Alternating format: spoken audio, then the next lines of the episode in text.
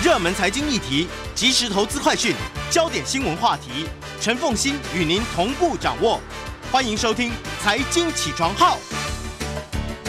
Hello，各位听众，大家早！欢迎大家来到九八新闻台《财经起床号》节目现场，我是陈凤欣。一周国际经济趋势，在我们线上是我们的老朋友丁学文。Hello，学文早。哎，各位听众，凤欣，大家早安。我们先来看《经济学人》的这一期的关键字。对，因为这是呃二零二二年的最后一个礼拜哦，而且这个西方要放 Christmas 了嘛，所以是 Christmas 的 double issue 啊，双周刊。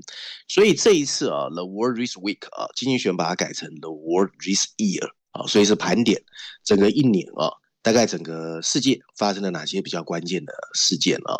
那这次它总共列了三十一个 keyword，那我选了十八个啊。第一个呢，就是俄乌战争，普京为自己的侵略行为进行了辩解。他说，他想修正已经被纳粹化的乌克兰。普京曾经认为这个入侵可以非常迅速而且轻松的结束，但事实证明，这一场入侵非常的困难。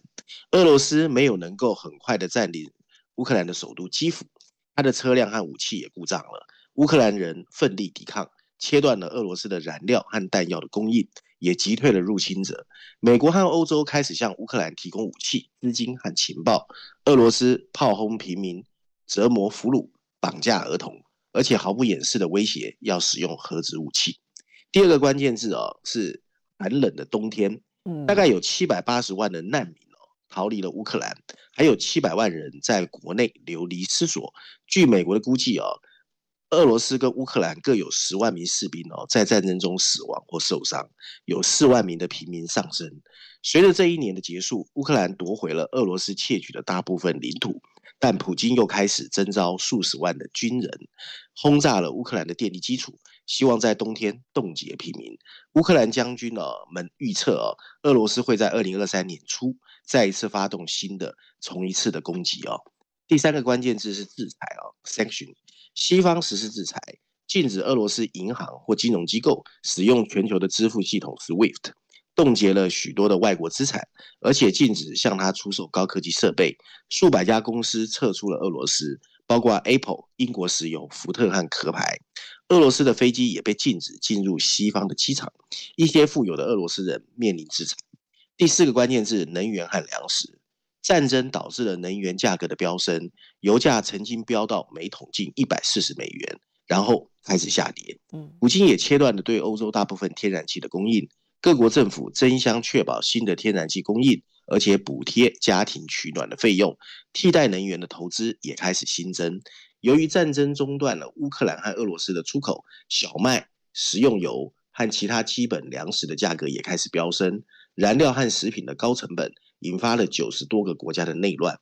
第五个关键是德国，德国公布了一项新的外交政策啊啊，他们把它叫做转捩点啊。总理呢，Olaf Scholz 誓言要新增国防开支，结束德国对俄罗斯能源的长期依赖。芬兰和瑞典开始申请加入北约，保护自己免受俄罗斯的袭击。这对普京来说非常尴尬哦。他入侵乌克兰的借口包括封锁这个呃东扩欧欧联盟东扩的愿望。如果这两个国家都加入，俄罗斯和北约的边界会新增一倍。然而土耳其拒绝了申请。第六个关键字英国。对英国来说，这是两一年哦。这一年呢，有两位君主、三个首相和四个大臣辞职的一年，连 Boris Johnson 都辞职了。他成为第一位因为违违反隔离封锁规定而受到刑事罚款的首相。他说这是休息。Liz Truss 在排名第十个首相的第七个礼拜里内哦，英镑对美元汇率跌到四十年来的新低，政府公债殖利率也飙升。国际货币基金组织 IMF 指责。他的政府预算资金不足，他的财政大臣 Kwasi Kwarteng 表示，市场将做出他们应该做出的反应。后面呢，就是 Rishi Sunak 接替了 Liz Truss，恢复了一些平静。第七个关键是：伊丽莎白女王二世啊，英国女王伊丽莎白二世在登基七十年后去世，享年九十六岁。大约有二十五万人从她的棺木前列队走过。国王查理三世承诺。会遵循他母亲守口如瓶的统治管道，并在五月六号成功加冕。第八个关键字：疫情。随着更多的人接种疫苗，新冠肺病的危险性降低，大多数国家都放松了隔离管制。尽管没有及时允许没有受到审判的德约科维奇参加澳网比赛。加拿大卡车司机对新冠肺病案的抗议变成了一场反对政府的运动，政府首次实施了紧急情况法案啊，这说的是加拿大。第九个关键是中国，在反对严厉封锁的抗议活动之后，他的清零政策几乎被放弃，这是习近平二零一二年上台以来最大的一次所谓啊封锁隔离啊。之前新冠肺病呢开始在中国迅速传播，专家们担心政府未能为老年人正确接种疫苗。中国继续避免使用高效的外国制造的疫苗。第十个关键字：通货膨胀 （inflation）。美国、英国和欧元区的通货膨胀飙升到了两位数，促使各国央行大幅收紧货币政策。三月份，美国联准会从二零一八年以来第一次提高了主要利率。十一月，英国央行调高利率，这是二十世纪八零年代以来最大的一次调幅。欧洲央行也把它基准利率从负百分之零点五上调到零，然后再上调。第十一个关键字，美国总统拜登啊，拜登总统签署了一项旨在为清洁能源和应对气候的一个补贴计划，很多人把它名字叫做通货膨胀削减法案哦，但这个名字是有一些误令人误解的。美国最高法院推翻了罗素韦德案，把堕胎政策的控制权交还给各州，大约有十三个州禁止大部分的堕胎。民主党人在中期选举中击败了，呃。比预期表现的好，保住了参议院的席位，仅以弱势输掉了众议院啊。川普支持的候选人表现很糟糕。年底调查二零二一年国会大厦袭击事件的众议院委员会建议，川普应该面临指控。第十二个关键字：伊朗。十月一号，伊朗德黑兰抗议者在街头上游行的时候点燃围巾，尽管政府当局进行了镇压，但有关二十二岁的伊朗人呢，所谓阿曼尼。死亡的抗议活动仍在继续加剧。这名二十二岁的伊朗女性因为涉嫌违反伊斯兰教法，在德黑兰被道德警察逮捕后，陷入了昏迷，而且死亡。十三个关键字：Elon Musk。特斯拉和 SpaceX 的创始人 Elon Musk 收购了 Twitter，他解雇了 CEO、整个董事会和一半以上的员工。Elon Musk 表示，他会允许更多的言论自由，但当冒犯性的推文激增并激怒广告商的时候，他犹豫了。去年十二月，他问自己的 Twitter 粉丝，他应不应该继续担任 CEO？答案是不应该。所以，Elon Musk 不再是世界首富，奢侈品公司 LV 的老板超过了他。第十四个关键字：股票市场。二零二二年股市遭受重创，大型科技股带来了光芒。Meta 和特斯拉股价下跌了六成以上。一月份，苹果公司的股票市值一度高达三兆。S M P 五百指数上半年创下了一九七零年以来最糟糕的一年。加密货币受到了打击，特别是在最大的加密交易所 FTX 倒闭之后。第十五个关键字：半导体晶片。美国限制向中国出口使用美国科技制造的晶片，并禁止直接用于中国的 AI 开发的晶片。中国把争端交给 WTO。第十六个关键是安倍晋三，日本前首相安倍晋三遇刺身亡啊。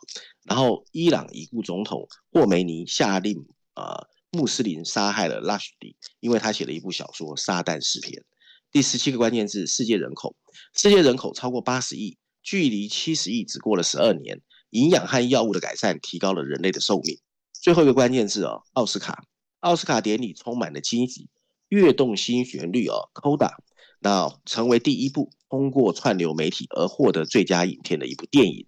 演员 Will Smith 因为妻子被无理嘲讽，扇了喜剧演员 Chris Rock 一巴掌。Netflix 的用户数量持续下降，只好推出广告哦，增加收入。这已经不是，这已经不是。欢迎大家回到九八新闻台财经起床号节目现场，我是陈凤欣，在我们线上是我们的老朋友丁学文，也非常欢迎 YouTube 的朋友们一起来收看直播。那因为呢，呃，耶诞假期其实，呃，经济学人他一定都是出双周刊，那他的整理刚刚说是不是一周关键字了？现在一这这个应该是一年关键字。那你可以看出来，从金融市场的角度来讲，没有好消息。股市啦、加密货币啦，然后不管是马斯克啦、半导体啦，哈都没有好消息。通膨啦都没有好消息。然后你从地缘政治上面来讲，也没有好消息。从俄乌战争啊，一一路延烧到到后续的这个整个的各个的对立或者是保护主义啊，就连奥斯卡可能就只有串流平台。有一点点正面的讯息，但是问题是 Netflix 的这个呃收看人数，就是它的订阅人数并没有增加，相反的，不但成长减缓，甚至于开始有时候会减少。那看起来，就连串流平串流平台虽然交出了好的影片，但不见得有好的消息，对不对？好，好，嗯，回到《经济学人》，你要挑选的文章跟大家来分享的。对，我想因为是耶诞双周刊嘛，嗯，那凤馨应该还记得，每次双周刊其实他的文章还蛮多的，可是他是站在西方人的角度，让西方人在 Christmas 的时候无聊可以看，所以他的文章内容有的时候跟时事比较没有关系哦，大概就是说会让一些记者去发挥他的想象力，写一些比较深入的问题哦。嗯，所以这一次在封面设计上，大家可以看到哦，他还是再一次采取了类似躲摸摸的设计理念，就是红绿双色。装点出了一个浓浓的耶诞气氛的一个呃封面设计哦，那可是呢，整个景致的框框旁边的框框上，它还是加入了标志哦。那这个标注主要是在说，它这一次理念里面，它比较推荐的几篇文章，包括印尼的阿米什人哦，这种就是用原始生活在生活的人叫阿米什人哦，还有通货膨胀给我们的教训啦、啊，新科技世界的论点，版权世界的下挫，还有位在欧洲的中国城市哦，几篇文章的标题。那如果有心的话，你可以在整个封面设计上按图索骥，去找出十七篇文章的线索哦。嗯，然后另外他有他的那个主编有特别哦写一封信给那个订户哦，说他这一次的文章哦有改变一个写文章的节奏的做法。他说以前经济学人的记者哦去写文章，基本上是用平面或地面，就是说譬如说他今天要采访啊台湾的国庆。他可能是用记者来参与国庆，然后写文章。可这一次他是用历史的脉络，用导述的，或者旁敲侧击的，或者是用不一样的节奏的方式去写。他举了几个例子哦，譬如说他们这次在写英国的移民问题，他就是特别去哦，当棺木经过伦敦东部的时候，从侧面去探索英国的移民问题到底现在的情况是什么样。又譬如啊、哦。他有用一个俄罗斯的科学家试图一个人哦，试图减缓北极的冰融的努力，来告诉我们气候变迁的问题有多严重啊。那另外他也去啊、呃，还找了两个欧洲人，他们之间长期哦，虽然是好朋友，也是常常吵架，去描述啊整个欧盟里面内部的一些问题啊。所以大家如果有兴趣的话，还是可以去看一看这十七篇文章啦。我比较跟时事不见得都有关联哦，比较是一种大堆头的文章哦。那就像刚才凤欣说的，他其实这一期呃耶诞双周刊没有真正的封面故事。不过我感觉序论第一篇第十三页的文章哦，它的标题写的是二零二二年对我们有什么样的意义哦？我觉得还是蛮值得拿来当做盘点的哦。嗯、然后它的补充标题说的是呢，呃，曾经啊、呃、某些年份带给我们的是一团混乱。某些年份带给我们的是问题的解决，可是今年二零二二年带给我们的是更多还没有解决的问题，我觉得还蛮应景的啊，所以我们大家就先来谈一谈这篇文章啊。这篇文章一开始呢，他就告诉我们说，这在和我们挥手道别的二零二二年啊，留给我们的除了一只只的黑天鹅，还有一头头由远而近的灰犀牛之外啊，通货膨胀的高烧逼得全球央行前仆后继，紧缩连连。然后地缘冲突引发的更是一串串能源和粮食的危机，外加金融市场的喋喋不休，还有中国清零政策的自我折磨，更不要说欧美的房地产已经陷入了衰退，英国的国债公债殖利率大幅上行所引发的市场动荡，在我们即将迎来二零二三年的现在，二零二二年对我们揭示的意义是什么？明年又会是一个什么样的局面？我想大家都会同意啊，今年是一个让全球备受考验的一年。从俄乌战争到中国的清零政策，从通货膨胀到气候变迁，从中美对峙到各地选举，二零二二年凸显了各个严峻的考验。这场磨难不仅让全球朝着一个新的方向发展，而且也以一种新的方式在呈现。最大的惊喜和最引人侧目的是西方自由主义国家的韧性。为什么这么说？二月二十四号。当普京命令俄罗斯军队进入乌克兰的时候，他认为乌克兰很快就会屈服。美国在二零二一年耻辱地从阿富汗撤军后，没有人认为一个颓废分裂的西方能够对俄罗斯发出什么像样的谴责行为。但事实上，Zelensky 和他的人民向我们展示了自觉和自由是值得用生命牺牲去追求的。他们成为了一个激励人心的代表，在人们的支持飙升之后。西方政府开始大力支持这位新的民主理念执行者，在拜登政府的领导下，西方世界开始提供武器和援助，甚至连原本的鹰派人士都难以想象。即使在某些国家境内，选民也展现出了自己的主张，不再被民粹主义者牵着鼻子走。在美国，尽管拜登的支持率很高，但中间选民用选票维护了自己的基本权利，包括在最高法院推翻所谓的罗诉韦德案后的一些堕胎权。在竞争激烈的其中选举中，川普支持的民粹主义候选人几乎都输了。在法国，Le Pen 掩饰了他的极右翼身份，但还是被代表中间力量的马克宏击败了。在所谓的呃 Meloni 成为意大利首位右翼总理之后，他也开始偏向中间派。即使在英国现在这么步履蹒跚的时刻，无论在野的工党或是执政的保守党，都明白地表示，选举胜利不能过度偏向右翼和左翼的民粹主义。当混乱的民主国家表现出意想不到的决心的时候，看似稳定的专制国家陷入了泥沼。普京就是一个最好的例子，他让自己的灾难性赌注进退失据。但他不是唯一的一个。伊朗女子阿玛尼因为遵守因因为没有遵守啊佩戴头巾的规定而被捕，而在她拘留期间，经过三个月的抗议，伊朗的安全部队开始向女性抗议者的面部、胸部甚至生殖器开枪。既然神学人士丧失了人民的信仰，伊朗人民除了暴力别无选择。那些崇拜强人政治的人心里也应该明白，习近平扩大了自己对中国共产党的领导。不但让自己永久执政，也让自己成为毛泽东以来最强势的领导人。但他为房地产市场降温、压制科技企业和执行清零政策的措施，对经济造成了伤害。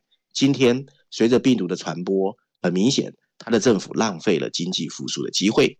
而本应为老年人接种疫苗、储备药物和建造重症监护病床，却看似没有完成。甚至中国秘而不宣的社会控制也出现裂痕。尽管国安部门上个月镇压了广泛的白纸运动，但引发抗议活动的部分原因是大家看见了卡达世界杯足球赛的与病毒共存。对于包括经济学人在内的信奉信奉自由主义价值观的人来说，西方的复原力令人振奋，这是一个长期衰退后的活力重现。但好消息也只有上面这些了。二零二二年的考验揭示了几个重要的这个意义啊。第一个，全球分裂的深度深度。比想象更长，没错，并让大政府时代踏上了征程，这是两个非常负面的这个方向。我们要看清楚所谓的分裂状态哦，可以把二零零一年的九一一发生袭击后，美国当时受到普遍支持，跟南半球国家今天在乌克兰运这个问题上面保持中立进行比较。经济学人发现啊。在联合国最近一次谴责俄罗斯的投票中，有三十五个国家投票弃权。许多人开始对西方世界声称的一个全球原则充满质疑。为什么？因为像也门和非洲之角的战争，或跟气候相关的干旱跟洪水，似乎都是由西方世界在造业，却由发展中国家承受其害。嗯，全球许多地区的自由主义者已经伤痕累累。尽管巴索纳罗在巴西落败。但拉丁美洲的民主压力巨大，尽管尔多根让土耳其的通货膨胀惊人飙升，他甚至起诉了大选中的可能对手。在以色列，纳塔辛胡试图跟仇视阿拉伯、贫瘠同志的极右势力结成联盟，来让自己不会入狱。印尼十二月通过了一项刑法，宣称禁止婚外性行为，扼杀言论自由，并强制宗教的正统观念。印度的经济貌似充满了科技创新型的企业，但政治上的霸权、丑陋和充满残酷显得格格不入。文章最后一段提到，全球各地政府有限权力的传统理念正受到了严重的打击。俄乌战争后出现的能源冲击，让欧洲各国投入巨资，企图影响能源价格。他们信仰推动产业的政策补贴，而不是传统上由市场推动化石燃料的转型。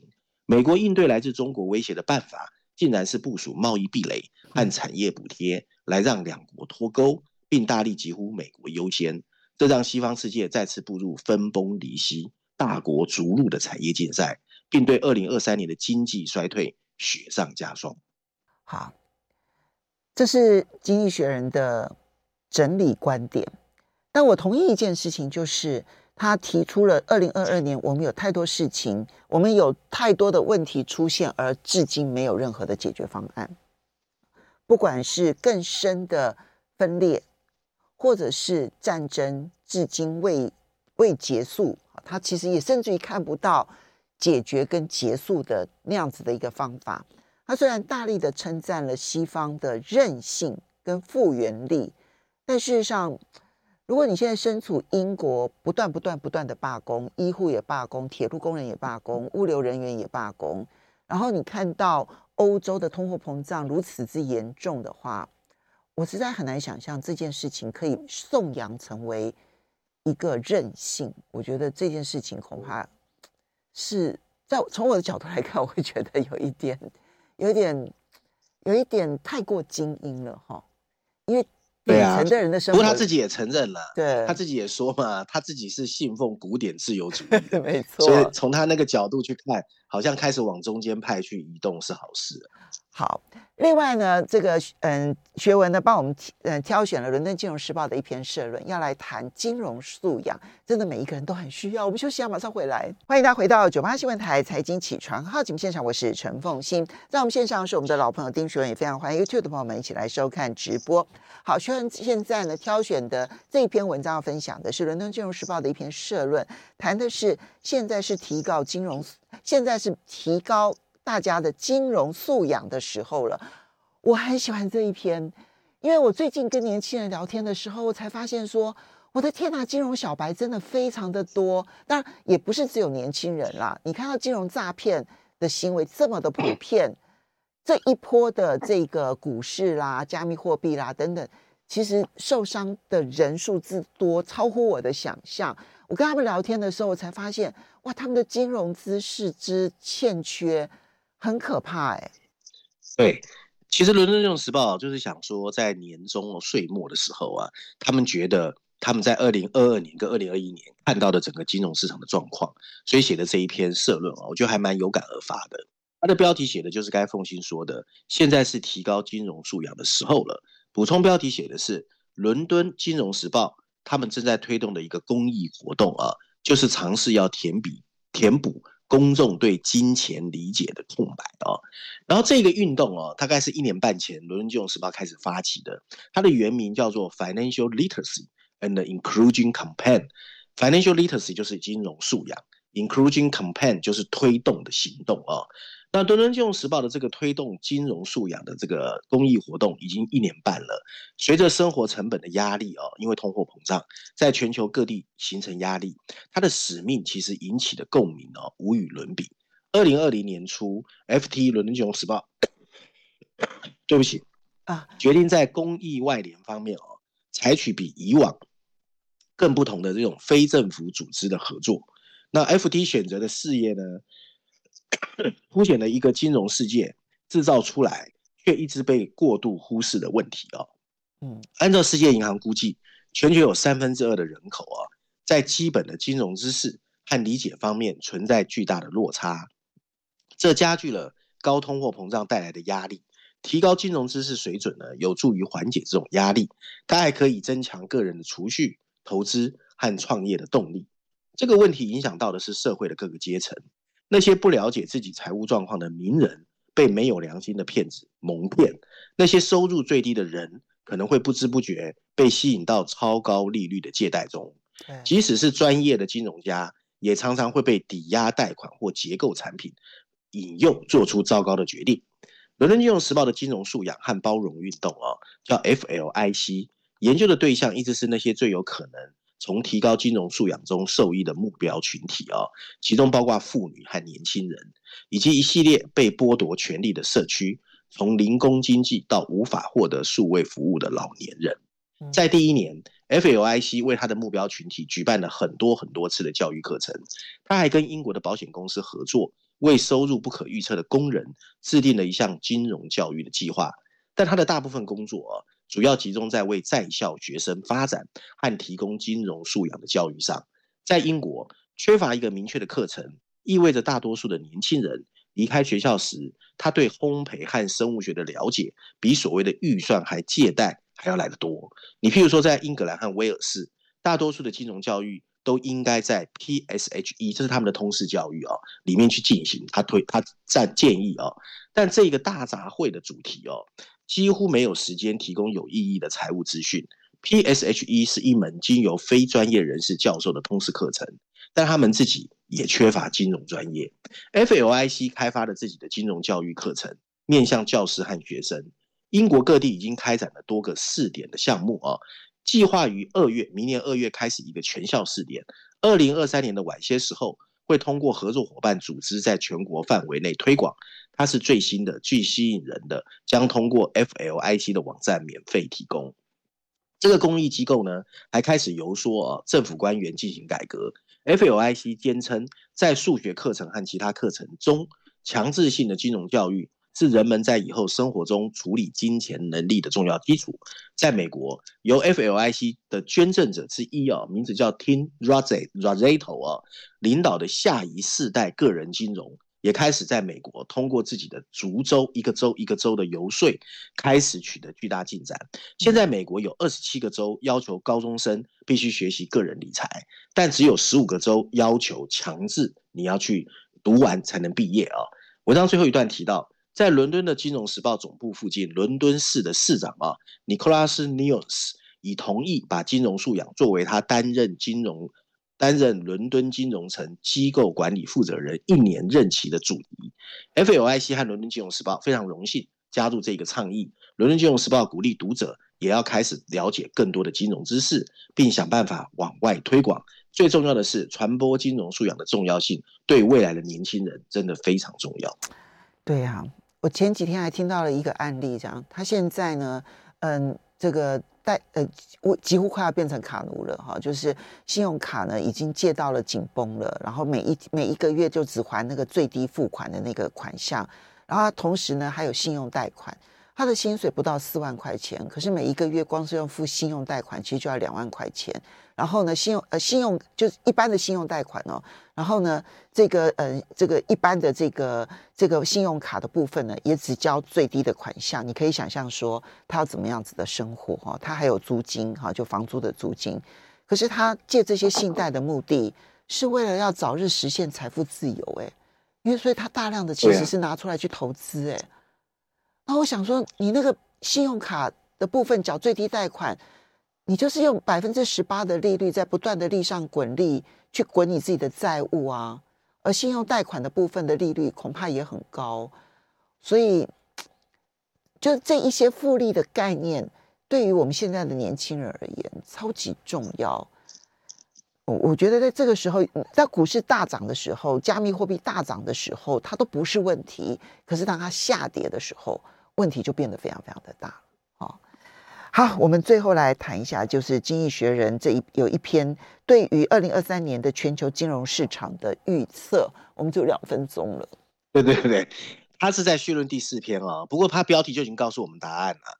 他觉得我们即将面临的二零二三年是一个被利率冲击的年份，然后你可能从金融市场去感觉哦，情况没有想象这么严重，但他觉得混乱其实还没开始。我觉得整篇文章比较重要是最后三三段啊，我简单把它总结跟各位说就好。他说你消你到现在可能觉得只有股票、债券、加密货币他们表现得最糟糕，你除非投资了这三个，你才会很惨。不过其实利率冲击。还没有铺露出金融系统在我们看不见的地方会不会有裂痕，所以经济学人认为更多的痛苦还没有来，尤其在私募资本和房地产这些相对有自研性的金融市场体系，整个价格还没有进入调整的阶段，所以二零二三年呢，利率会主导整个全球金融市场，所以投资人绝对不要以为整个金融混乱已经结束，利率上升的影响。开始渗透到金融系统的各个角落。那无论你作为投资人相信什么，二零二二年的混乱会跟着他们进入新的二零二三年。所以，它并没它它的金融市场的预测跟我们所看到，比如说对于投资银行的预测，说二零二三年呢、全球可能会先蹲后跳，有没有哈？上半年可能会是往下走，然后下半年是往上走。那经济学人似乎看起来没有那么样子的乐观。对，其实这是第二次哦。我不知道凤馨记不记得，有一期封面故事写的是利率冲击波。嗯嗯嗯嗯嗯，他一直在强调这一点。嗯，其实利率冲击波，我有去看到西方有一些经济学家开始在提醒，大概有十六个月到十八个月的字眼。然后 FED 开始升息是今年三月，所以你去算十六到十八个月，其实明年才开始会有很大的字眼冲击出现。好，这个是我们在 等待的未来。我们要非常谢谢我们的老朋友丁学仁带这些文章跟大家分享，谢谢。